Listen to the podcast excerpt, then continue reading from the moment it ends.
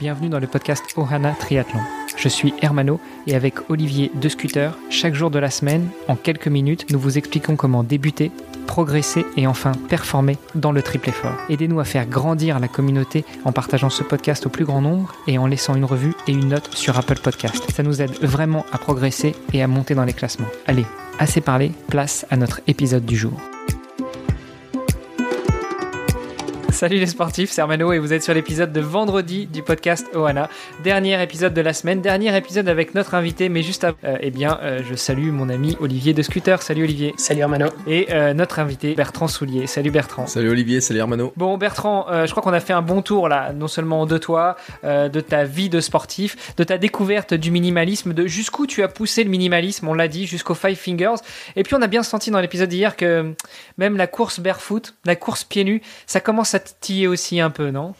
Oui, ça commence à me titiller. Euh, le... Là, je vais passer aux sandales quand je l'aurai droit de recourir. Euh, je pense pendant l'été, je vais courir une petite partie de l'année en sandales. Euh... Attends, et quand tu parles de sandales, c'est quoi comme type de sandales du coup?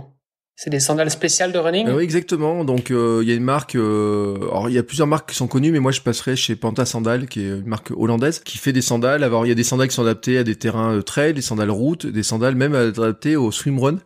Euh, avec des semelles, avec elles sont plus amphibies. Donc dessus il y a une lanière, il y a, il y a deux attaches de lanière différentes.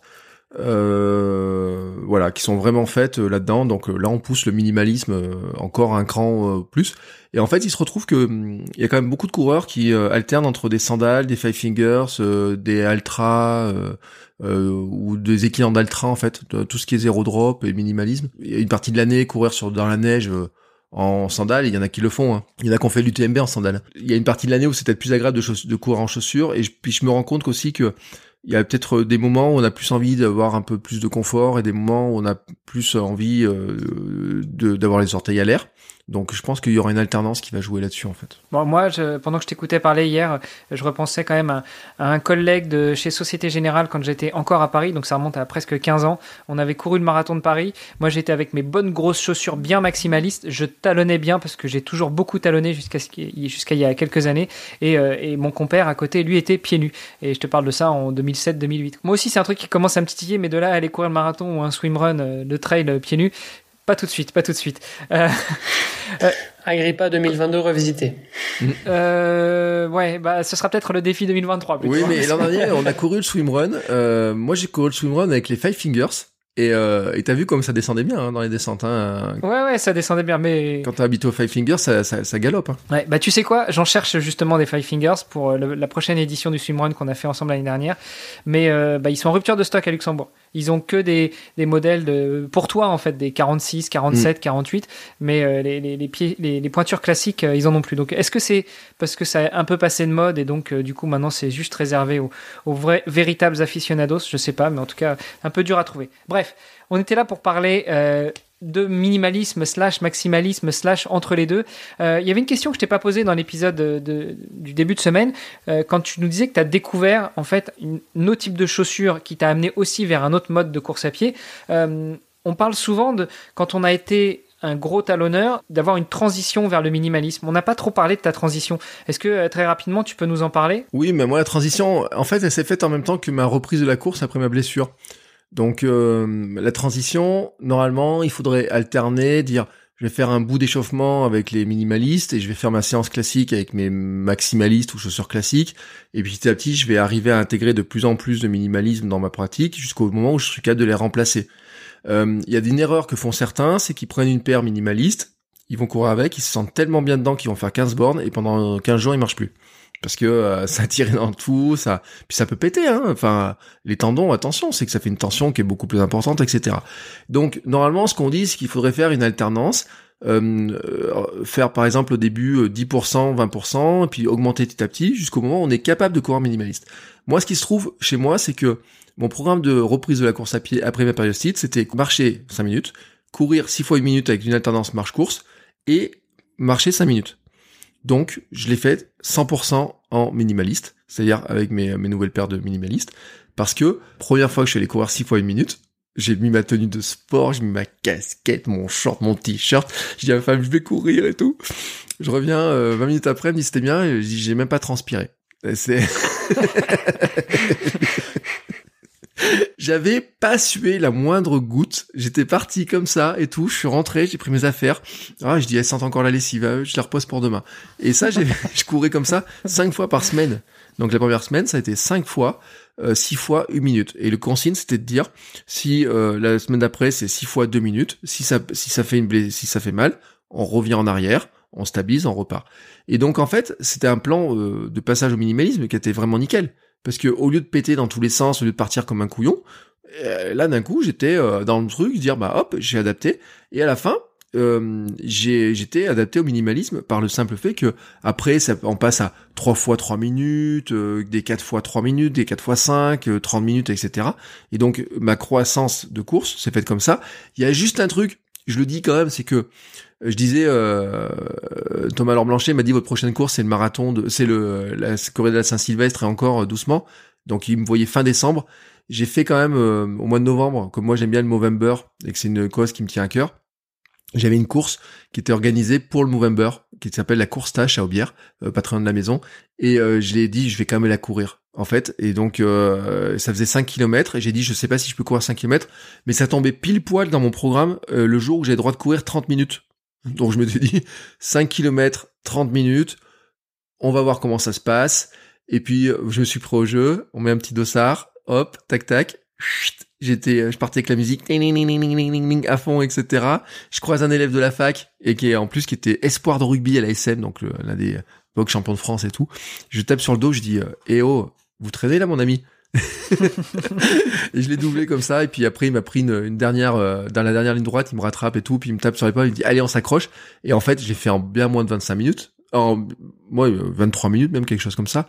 Et euh, alors que j'étais en pleine reprise et autres, mais euh, j'avais euh, j'étais dans le feu quoi euh, j'ai dit euh, ah putain, c'est cool et tout euh, j'ai pas mal euh, euh, je, je sens que j'ai une nouvelle dynamique etc et ça s'était traduit directement sur euh, sans entraînement euh, mon 5 km était le plus rapide peut-être à 20 secondes près de, de mon meilleur temps de l'époque Grâce au minimalisme? Bah, en fait, je pense que hum, il n'y a pas que le minimalisme qui joue.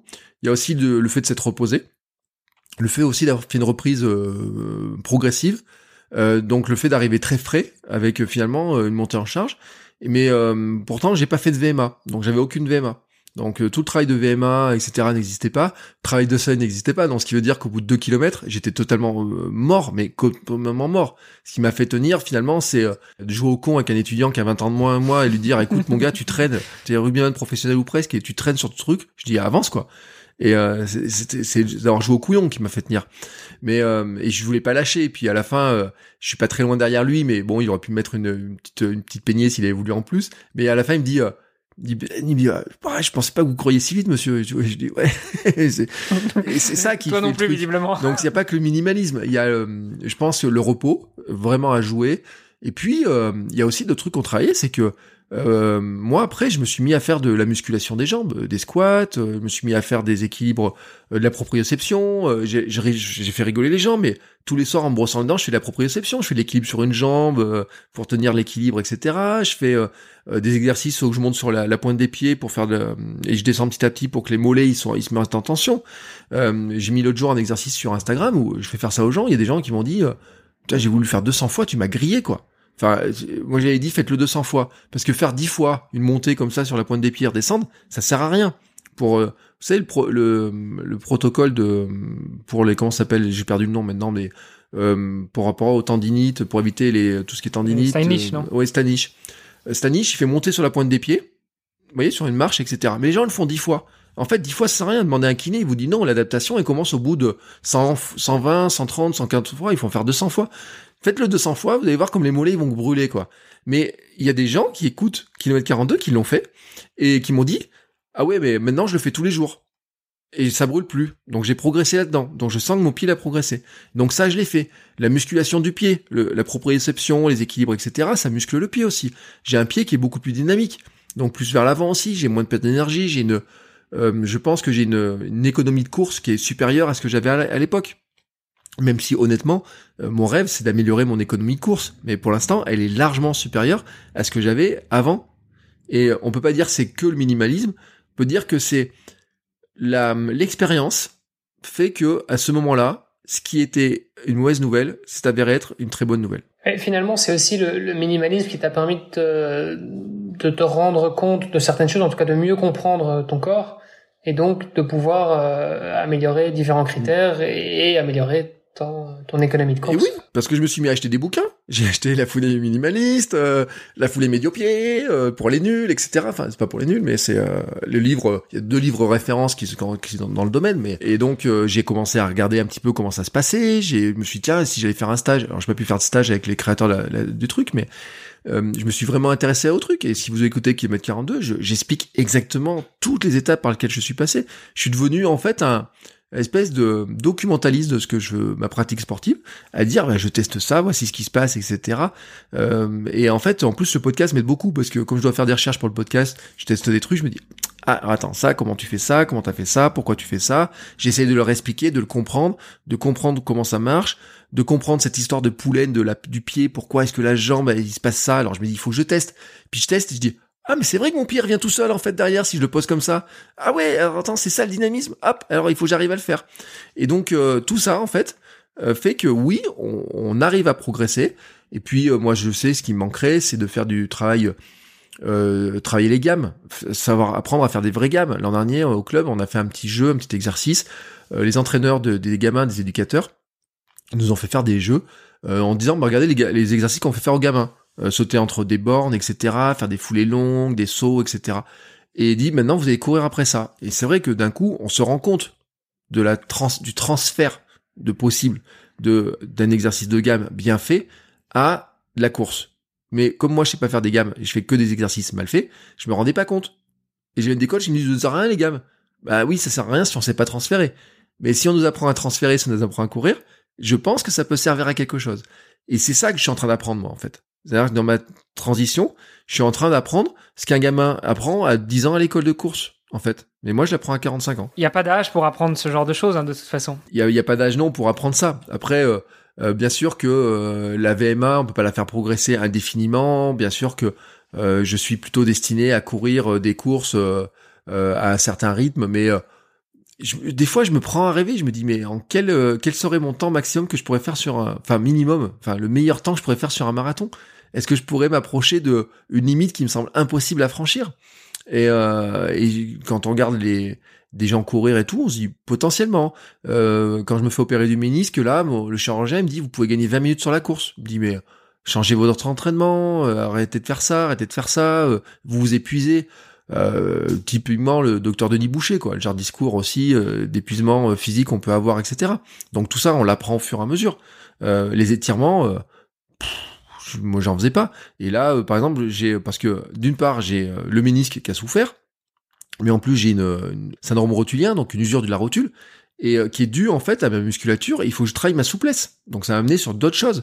Et cette souplesse, cette minimalise, cette sensation, etc. Tout ça c'est lié en fait. C'est un espèce de mouvement euh, qui va m'amener aussi euh, yoga, euh, running et yoga, comment on mélange les deux, c'est ce que je fais depuis un an. Et tout ça, c'est un espèce d'ensemble en fait. Cette vision où tu te dis jusqu'où est-ce que je vais pouvoir aller Est-ce que je vais pouvoir atteindre des trucs qui me paraissent complètement impossibles aujourd'hui Est-ce que c'est pas quelque chose que tu as déjà vécu un petit peu dans le passé? Ben moi en fait, moi je le, c'est vrai que j'ai une un, un critère des limites euh, très fortes qui sont en moi, qui sont inscrites en moi. C'est pour ça que je m'intéresse à la préparation mentale beaucoup, que j'ai tendance à inviter beaucoup de gens qui sont mentalement euh, euh, armés, j'ai envie de dire, contrairement à moi, euh, qui vient d'un. Je pense que j'étais bridé en fait depuis ma jeunesse sur plein de choses ou l'éducation. Enfin, il y a plein de choses comme ça et on le voit quand on devient papa. Quoi, c'est c'est terrible ce qu'on ce qu'on est capable de faire et inconsciemment. Et, euh, et donc pendant longtemps, par exemple, j'étais, je pensais que je pouvais pas courir le marathon j'avais dit, non mais moi le marathon, euh, je peux pas le courir. Euh, je cours à peine 10, 10 bornes, je vais pas faire le marathon. Et puis ce jour-là où je vais courir le bord de la mer, euh, c'est un 17 avril, hein, euh, je fais la vidéo tous les jours. 17 avril, on est à Gruissant en vacances au bord de la mer. Il y a les chalets, je monte à la tour de Barberousse, qui est une petite tour avec ma marche à monter, j'ai monte à fond. J'arrive en haut, je redescends, je me mets sous un palmier, je me filme, je dis, ouais, euh, j'ai 42 ans dans 18 mois, si je cours un marathon. je me regarde, je dis, putain, mais qu'est-ce que tu viens de dire, quoi? Euh, bon, bah écoute, maintenant que t'es au truc, et puis je me dis, oh, on va l'oublier, et puis je regarde le marathon de Paris, et puis je me suis inscrit au marathon de Lyon en regardant le marathon de Paris à la télé. Pour l'anecdote, je m'inscris comme ça, c'est un dimanche matin, tac tac tac, je fais le truc, je m'inscris. Et après, on allait par exemple, on est allé voir l'Ironman à Vichy avec ma femme. Et après, les autres années, ma femme elle m'a dit, est-ce que tu voudrais pas, tu veux retourner voir à Vichy l'Ironman et tout? Et je dis non non et tout. Écoute, je dis ça me donnait une idée à la con. Et puis, puis je dis, je lui ai dit, j'ai dit, écoute, moi l'Ironman, je vais pas le faire. Je veux pas aller sur de l'Ironman parce que euh, il faut euh, déjà faut que j'apprenne à nager beaucoup mieux, faut que je prenne un vélo, il y a beaucoup d'heures de vélo, etc. Tout ta ta ta ta ta ta ta ta ta ta ta. Vous voyez tout le discours interne hein, qui est en train de se persuader que c'est impossible. Et puis je me suis dit merde quoi. Donc mon objectif 2023 c'est l'Ironman de Vichy. Mon objectif 2024 c'est de courir le marathon olympique, alors open hein, pas le olympique, parce que là il faudrait descendre le marathon en 2h10 Hum, et là, on sait qu'il y a des limites quand même, hein, euh, à mon âge. Euh, même avec des, euh, des baskets en carbone, tout ce qu'il faut, ça passerait pas. Et quelqu'un me l'a dit, en fait, on connaît pas nos limites. Ma limite, en fait, moi, j'ai considéré que c'était peut-être, ça peut être la vitesse, ça peut être la durée. L'autre jour, j'ai enregistré un épisode de podcast où, en discutant, commence à me dire, tiens, et pourrait peut-être faire un 24 heures en fin de compte. pourquoi pas courir un 24 heures? Ah ouais, pourquoi pas euh, ça, ça, me fait de moins en moins peur cette éventualité. Le pire, c'est ça. Le truc, c'est le pire. C'est le pire, c'est que ça me fait moins peur. Mais c'est comme le swimrun. Je me sentais pas capable de courir, euh, de faire un swimrun parce que je me dis ouais, courir 9 bornes, facile. Nager 3, ça me semble. Ah, c'était 2-5, c'était 2-5. Ouais, 2-5. Mais moi, quand je fais des virages et que je nage pas droit, ça faisait, ça faisait 3, 3 bornes une au résultat. Donc, euh, euh, je me dis, mais en fait, en fin de compte, je l'ai fait. Et en même temps, c'est des objectifs qui ont toujours l'air impossibles. Enfin, je pense qu'il y a personne qui s'est, qui est né en se disant, euh, bah oui, un Ironman, c'est facile, je pourrais le faire. Je pense que tout, même les triathlètes, tous les triathlètes se sont dit un jour, euh, avant de devenir triathlète, bah, pour moi, c'est quelque chose qui est impossible. Je pense qu'on a tous vu ça comme quelque chose d'impossible. Et, et pareil pour le marathon d'ailleurs. Hein. Il n'y a pas que il y a pas que l'Ironman, mais euh, ouais. donc je pense qu'on s'est tous déjà dit ça et puis jusqu'au jour en fait où on se on se convainc que non et c'est comme ça que qu'on s'aperçoit aussi un peu du champ du possible. En fait, on se raconte l'histoire quand c'est pas possible et puis un jour on raconte une histoire en disant et si j'essayais de voir si c'était possible, en fait. Et c'est un peu la, la, devise euh, du copain Nico dans Let's Trail Podcast. C'est si vous pensez que c'est impossible, faites-le pour vous prouver que vous avez tort. Ouais. Pour revenir un petit peu justement sur minimalisme slash maximalisme ou entre les deux, euh, tu nous as dit rapidement hier, avant que je te coupe, parce que je voulais garder le suspense pour l'épisode d'aujourd'hui, euh, que euh, une marque t'avait fait confiance pour tester ses produits et, euh, et justement, bah, t'étais un petit peu surpris de te rendre compte que c'était pas du tout le type de chaussures que tu as l'habitude d'utiliser. Tu peux nous parler un petit peu plus de cette expérience et puis euh, peut-être justement de, de, ta conclusion là-dessus, de ce que tu en as tiré et peut-être de, l'ouverture d'esprit que ça va t'apporter. Alors, euh, donc c'est des chaussures en fait, au début je les ai qualifiées de maximalistes. donc euh, pour moi, elles me paraissaient très maximalistes par rapport à ce que j'ai. Et donc, euh, sur le coup, euh, quand je les ai pris, je me suis dit, ça va être dur de courir avec ça. Puis j'ai fait des tests et me suis rendu compte que finalement, elles apportaient quelque chose qui était différent. Et en même temps, euh, moi j'ai donc j'ai une douleur au ménisque, j'étais opéré du ménisque il y a deux semaines maintenant. Et euh, donc j'ai fait des recherches en fait de savoir d'où ça pouvait venir. Bon, d'où ça vient, on sait pas. Comment est-ce qu'on peut pallier à ça? Il y a en tout cas de l'entraînement et de l'adaptation du pied. Et puis j'ai discuté avec des gens qui ont été opérés du ménisque, des gens qui sont entraîneurs, des gens qui sont qui ont fait des courses, etc. Et un jour, euh, quelqu'un m'a dit, m'a dit, mais en fait, euh, peut-être le meilleur conseil d'entraînement que tu peux avoir, c'est de varier les chaussures. C'est-à-dire que si tu cours toujours avec la même paire de chaussures, si tu as un petit défaut, tu vas amplifier ce défaut-là. Et si tu cours toujours avec le même modèle, ben forcément que tu vas finir par l'amplifier. Et donc, ce qui était un petit défaut un jour, va devenir un gros défaut, parce que finalement, si ta chaussure a tendance à amplifier le défaut, à amplifier une blessure, tu vas insister dessus. Et, euh, et donc, le, la conclusion que j'en ai tirée de cette histoire-là, c'était de me dire que, certes, c'est pas les chaussures euh, qui euh, sur lesquelles je vais aller en premier comme ça, mais finalement je suis bien dedans quand je cours. Alors elles sont plus raides, euh, mais par contre elles ont envie, elles ont un dynamisme qui est intéressant. Il y a peut-être des jours où je me sentirais peut-être musculairement ou je sais pas quoi plus fatigué et peut-être j'aurais envie d'avoir plus de confort. me dire aussi que il y a des jours on peut courir avec des minimalistes très dynamiques, des jours on peut courir avec des chaussures un peu plus euh, confortable parce que c'est aussi quelque chose qui serait intéressant euh, et qu'un jour on peut courir avec du drop et un jour sans drop. Euh, qu'un jour on peut courir euh, très minimaliste et un jour un peu moins minimaliste. Alors de là à dire totalement maximaliste ça c'est autre chose.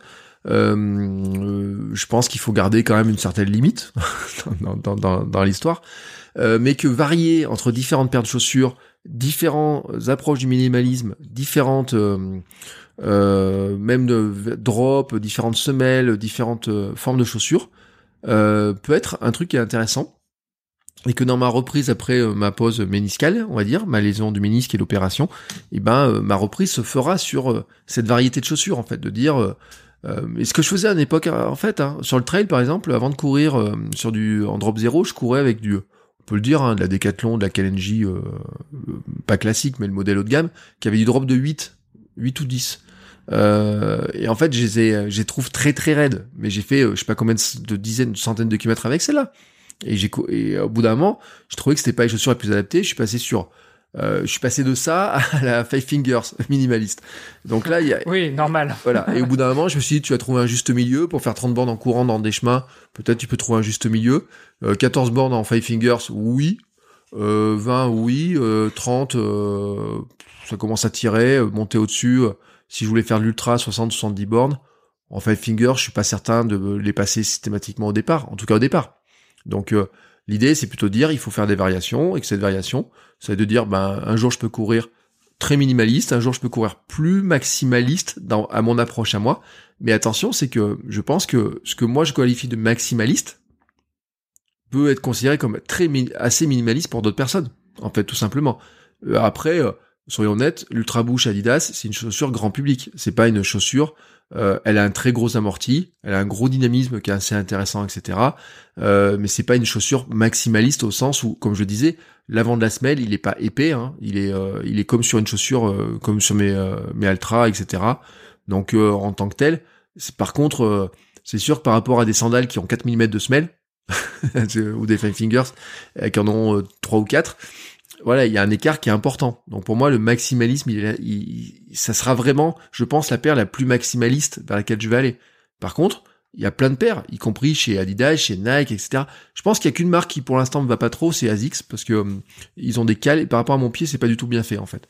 Mais je m'interdis pas de changer de marque, d'aller voir d'autres marques, etc. Euh, il y a plein de marques qui me tentent maintenant en fait de m'enfermer. Et finalement, le fait d'avoir plusieurs euh, types de chaussures, en tout cas de varier les, les, types de chaussures, ça va aussi dépendre du type de sortie finalement qu'on va faire. Typiquement, mm. euh, tu vas faire euh, du fragmenté sur piste ou ou bien du trail ou ou même des sorties un petit peu plus longues le dimanche, bah forcément, tu auras peut-être besoin d'un type de chaussures différent. Quoi. Mais exactement. C'est-à-dire que par exemple, moi on m'avait dit mes escalantes, oh, tu feras pas le marathon avec. C'est pas possible. Cours. Déjà, moi je suis un coureur trop lourd. Hein, si on prend les fiches produits, je suis encore trop lourd. Euh, je suis euh, donc moi j'ai pu les prendre, mais après euh, sur piste, par exemple, je sais qu'il y a un modèle qui me fait de l'œil, mais qui me fait de l'œil et qui est encore chez Altra, mais qui est la Vanish XC, donc qui est plutôt une piste cross country en fait. Si la saison de cross avait eu lieu cette année, je me serais acheté ça. En plus, elles sont belles, etc. Et en, minimalisme, on a une semelle qui est extrêmement fine. Et le gars au magasin m'a dit, oui, mais tu peux faire de la piste avec, parce qu'elles ont des petites pointes, toutes petites pointes. Donc, par exemple, je pourrais faire ça. Donc, ce qui veut dire que l'échauffement, je peux le faire avec des chaussures plus confortables. Je peux faire la partie euh, séance sur piste avec des minimalistes. Et puis ensuite, la partie récup derrière, les 20-30 minutes de, footing, bah, je peux reprendre une paire qui est plus confortable. Parce que ça correspond aussi au type de pratique. Et ça, je me l'autorise. Alors que j'avais une tendance à ne pas me l'autoriser et à me dire, ah, mais non, je suis minimaliste, je suis minimaliste. Comme ceux qui ne courent qu'en sandales, comme ceux qui vont courir qu'en five fingers, que ceux qui vont courir que pieds nus. Euh, moi, par exemple, il y a des marques, euh, Vevo, par exemple, qui est suisse, etc., qui est minimaliste, me tente bien, en me disant, bah, ils ont une autre approche encore. Par exemple, sur swimrun, etc. Et le fait de varier comme ça, par exemple, ma paire de, de trail, je la trouve plus confortable que ma paire de route, mais des fois, je vais sur les chemins avec ma paire de route parce que j'ai envie de ce, ce contact du sol qui est plus important que sur ma paire de trail qui a une grosse semelle Vibram qui est, qui est quand même euh, rigidifie la chaussure. Alors juste peut-être pour terminer, il y a souvent cette, euh, cette expression qui est revenue chez toi, c'est de dire des fois tu as envie de courir en minimalisme, en ultra minimaliste et puis des fois tu as envie d'un peu plus de confort. Est-ce que ça voudrait dire que pour toi les chaussures plus elles sont minimalistes et moins elles sont confortables? Ou est-ce que tu associes peut-être le, le, confort à, euh, à l'amorti, euh, à la taille de la semelle, ce genre de choses? Alors en fait, euh, il y, a plusieurs degrés de confort. C'est-à-dire que maintenant que musculairement je suis adapté au minimalisme, le confort d'aller courir 40 bornes en chaussures plus minimalistes, c'est pas un problème de confort musculaire ou quoi que ce soit, de dire il me faut de l'amorti important. Euh, en revanche, il y a quelque chose qui est sûr, c'est que euh, euh, quand c'est de la caillasse, euh, qu'il y a beaucoup de cailloux sur des chemins, l'effort à faire dans, avec certaines chaussures minimalistes est très important. Euh, je disais que je vais en vacances à Gruissant. À Gruissant, euh, il y a un gros massif derrière, montagneux. Enfin, il y a un peu de dénivelé quand même. Hein. Si vous regardez mes pistes Strava, vous, vous voyez que quand je fais 21 bornes là-bas, euh, je fais un peu de dénivelé quand même. C'est que de la caillasse dans les vignes. Mais que de la caillasse. J'ai fait une sortie en Five Fingers dessus, quoi. Une sortie. J'en suis sorti, mais mâché totalement. Euh, j'avais mal aux pieds parce que plus savoir où poser le pied, vraiment, par rapport aux accroches, etc., ça devenait pas confortable à ce sens-là. Euh, ce que je dis aussi, c'est que des fois, sur des chemins, je découvre qu'il y a un caillou qui est en plein milieu de la, du chemin, quand je pars en Five Fingers dessus. Et un jour, j'ai posé le pied sur un caillou, j'ai regardé, je dis, mais bordel, qui c'est qui a foutu ce caillou au milieu du chemin? Je passe tous les jours là d'habitude. Et je regarde, et en fait, il est, il est dans la roche, quoi. C'est un gros rocher. C'est juste que sur une chaussure euh, qui a pas de semelle, qui a 4 mm de semelle, quand vous passez sur un caillou qui est un peu pointu, quand tu tapes dessus, tu le sens, quoi. Tu le sens passer. Tu le fais avec une chaussure de route classique, tu le sens pas. Tu le fais avec une chaussure de trail, tu le sens pas du tout. Tu le fais avec euh, une chaussure maximaliste, tu sens rien du tout des cailloux dessous. Donc le confort, il est plutôt dans cette sensation de se dire, il y a des jours quand même, ça va demander beaucoup plus d'attention de savoir où on va poser les pieds. Beaucoup plus attention de dire, punaise, dans les descentes, si je fais la descente par exemple en five fingers, je sais que ça va tirer fort, fort, fort sur les quadriceps parce que j'ai pas, je peux pas talonner. Alors que si je fais avec mes trails, je pourrais talonner, mettre plus, euh, plus tranquille dans certains trucs. Après, par contre, par moi, tu, tu me mets sur de la route, je trouverais que mes, euh, mes minimalistes, c'est des chaussons, quoi. Je suis, je suis dans des chaussons. C'est, euh, pour moi, c'est des chaussons. Et en plus, je vais te dire un truc, c'est que depuis pas mal de temps, je cours avec des chaussettes à doigts aussi. Alors pas dans mes five fingers parce que je cours pieds nus dans mes five fingers, mais dans mes trails et dans mes chaussures route, maintenant je cours avec souvent des chaussures à doigts, des Injinji là, qui ont des petits doigts. Des chaussettes à doigts. Et je trouve ça d'un confort encore plus important parce que les chaussettes qu'on achète dans le commerce, surtout sur certaines marques en trail et même en route, elles ont une tendance à serrer le pied, avoir un, ils font de la, ils mettent de la technologie dedans pour serrer le pied. Et c'est l'inverse de ce qui se passe chez Altra ou chez Five Fingers où on fait tout pour avoir le pied au large. Et donc, en mettant des chaussures, des chaussettes à doigts, on retrouve cette largeur en fait. Et même à la maison, j'ai des chaussettes de yoga à doigts là et tout. Et là, c'est vraiment mon truc. Moi, je suis toute l'année en tongs à la maison. Et euh, sauf l'hiver où je mets mes chaussettes à doigts dans mes tongs, un peu à la japonaise. Mais en fait, il y a des chaussettes maintenant, je découvre qu'en fait, je suis pas à l'aise parce qu'elles serrent trop le pied, parce qu'elles avaient une tenue. Et ben ces chaussettes là, quand j'ai commencé le trail, je les mettais parce que ça me rassurait sur ma cheville, ça me rassurait sur ma tenue du pied. Je me suis dit, il me faut des chaussettes qui tiennent le pied, il me faut des chaussures qui tiennent le pied et tout. Je me suis jamais fait une entorse. Et a priori, euh, mes kinés m'ont dit si un jour vous faites une entorse de la cheville, il faudra quand même y aller super fort parce que elles sont fortes, renforcées, etc. Et ça veut dire que euh, ce travail de pied, de renforcement du pied, de cheville, de mollet, de tout ça aussi, et eh ben quelque part, il me permet aussi d'envisager de, courir différemment, d'envisager des paires que je ne pouvais pas envisager à une époque, mais que quelqu'un qui débute, il va me dire mais euh, t'es dingue quoi. Tu veux me faire courir sur ta montagne là-haut avec ton truc comme ça là? Parce que là où je passe, moi je cours sur certains rochers dans des descentes avec ma paire de route. Euh, je sais qu'il y a trois ans, je l'aurais pas fait. Je l'aurais pas fait. C'était pas possible. Faire le swim run avec les gros les grosses caillasses. Tu te rappelles Hermano quand on a regardé la montagne en face, tu m'as dit j'ai failli te dire de prendre tes chaussures de trail classiques. Tu te rappelles de ces discussions qu'on a oui, je me souviens. Qui étaient enregistrées?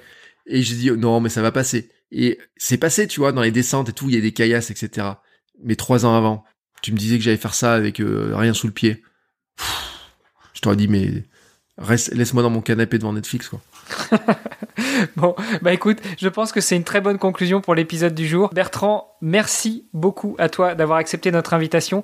Peut-être euh, une nouvelle fois, juste avant de te laisser partir, où est-ce qu'on te retrouve sur les réseaux ou sur tes podcasts si on veut en savoir plus? Alors, euh, Instagram, vous cherchez Bertrand Soulier, c'est moi. Euh, parce que finalement, c'est là que j'ai pris mon nom. Bertrand Soulier partout sur les réseaux Twitter, Instagram, partout. les podcasts Kilomètre 42, Sport et Nutrition, la vie créative, vous cherchez, ou sinon vous cherchez Bertrand Soulier sur les plateformes de podcast, vous allez me retrouver. Et puis euh, sinon bertrandsoulier.com, c'est mon blog perso, il y a tous les liens vers tous les trucs euh, à droite, à gauche. Et puis euh, je crois que j'en ai pas oublié, mais si j'en ai oublié, de toute façon, vous mettrez bien un petit lien quelque part. Hein? Tout à fait, tout à fait. Bah, écoute, merci beaucoup Bertrand. Olivier, merci d'avoir euh, tenu la parole à notre ami Bertrand cette semaine. Et puis, bah, je te dis euh, rendez-vous la semaine prochaine pour un nouvel épisode. Bertrand, euh, bah, à bientôt pour les épisodes de ton podcast. Et ben à bientôt et merci beaucoup pour l'invitation. Ça m'a fait bien plaisir de parler de, de ce sujet-là avec vous. Un grand merci à toi Bertrand. Super discussion, super intéressante. Et Hermano à lundi. À lundi. Ciao. Salut. Ciao. Vous avez apprécié cet épisode Alors taguez ohana underscore tree sur Instagram et si ce n'est pas déjà fait, laissez un commentaire sur Apple Podcast.